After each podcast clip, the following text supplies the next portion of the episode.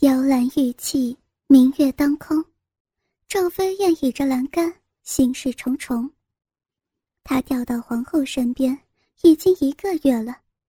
本来她自以为诡计得逞，调到皇后身边，日日陪伴汉成帝，可以从中寻找机会出奇制胜。可是经过一个月来的观察，她失望了。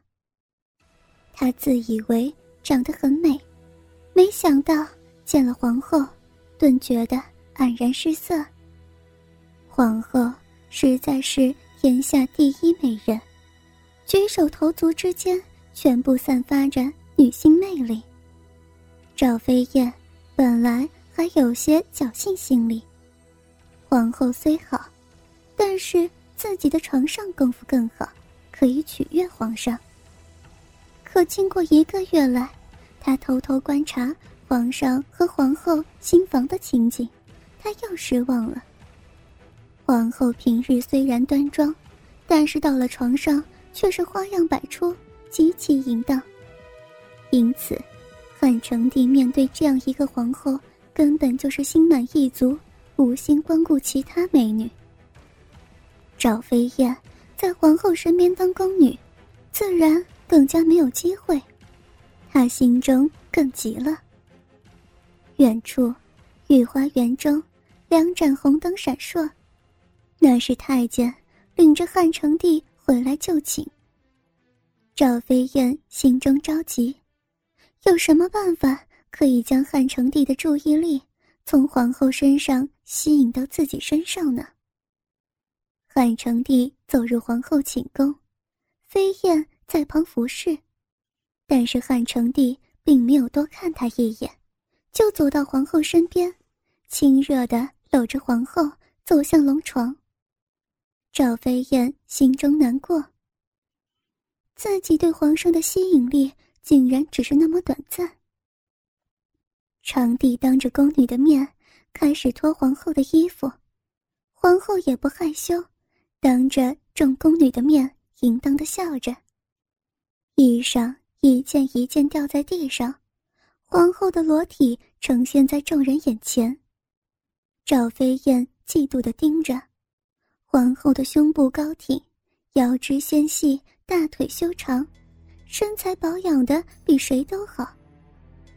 汉成帝拍拍手，示意宫女替他脱去衣裳。赵飞燕和另一宫女走上前，一前一后替汉成帝脱下全身衣衫。赤条条的汉成帝搂着皇后，倒在龙床之上，当着宫女们的面开始调情。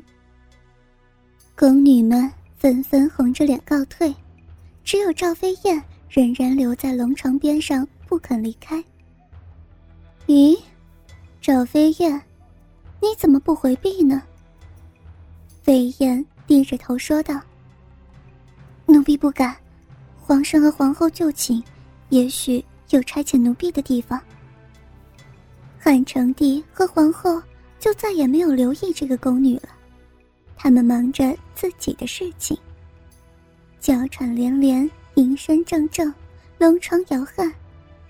在龙床边的赵飞燕也是看得面红耳赤。事毕之后，汉成帝照例要小便，于是他便吩咐飞燕去拿便壶来。赵飞燕灵机一动，机会来了，她立刻跪在床前。皇上，便壶来了。哪有便壶？赵飞燕张开她的樱桃小口。这，就是皇上的便壶。原来，赵飞燕居然要皇帝把小便拉在她口中。这天寒地冻的，皇上如果起身撒尿。势必冻坏骨子，还是让奴婢来效劳吧。说着，赵飞燕便张开樱桃红唇，含住汉成帝的命根子。汉成帝便将一泡热尿全撒在飞燕口中。赵飞燕强忍着恶心的尿味，硬是把一泡尿全部吞到肚子里。这个举动大大博得汉成帝的欢心。此后。每逢他小便，都要叫飞燕来服务，这总算是飞燕的一次突破。接着，飞燕悄悄地和韩森联络，由韩森去寻找名医永春山人，配置了两副春药。这天晚上，汉成帝又将小便撒在飞燕口中，赵飞燕的手上早已悄悄抹上春药。趁着此时，他的食指握着汉成帝的命根子，手掌上春药粉末渗透皮肤，进入成帝的命根。汉成帝躺下睡觉，可是基本上春药开始发作，这春药是特制的，发起作来又肿又痒又硬又疼。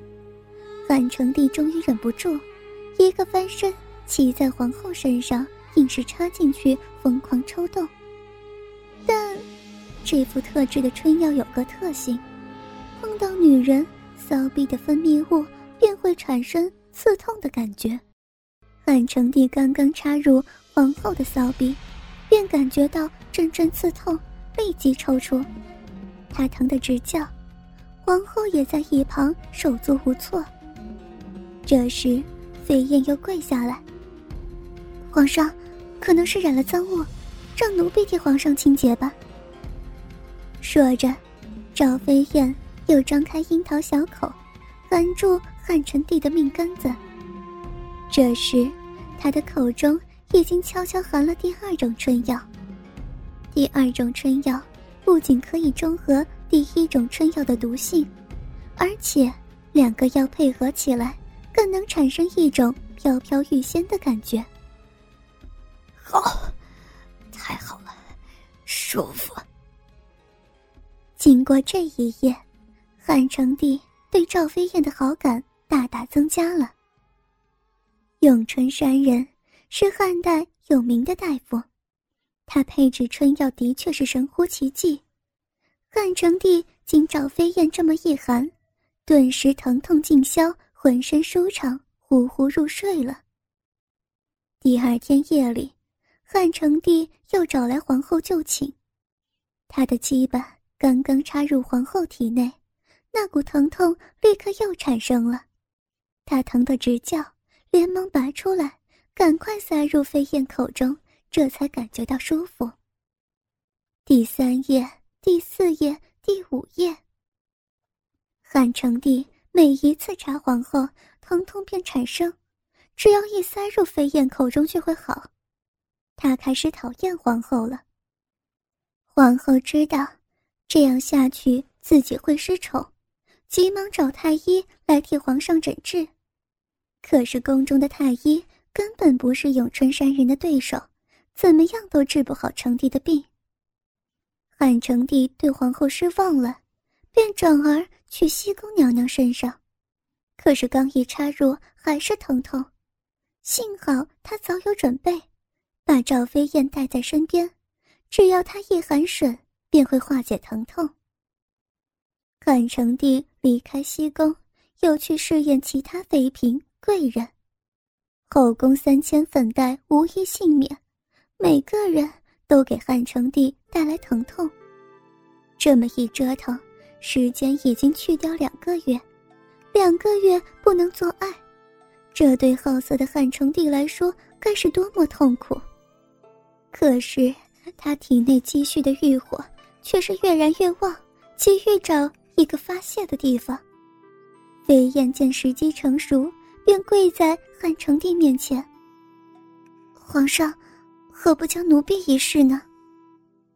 汉成帝一听，恍然大悟：“我太蠢了，飞燕的嘴就可以解痒，证明她的体质跟别人不一样啊！”这一夜。汉成帝拉着赵飞燕上了床，迫不及待扯下她的衣服。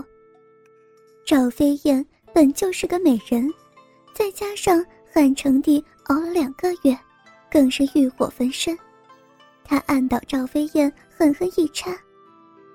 赵飞燕在上床之前，早已悄悄地将第二种春药塞入自己洞逼里。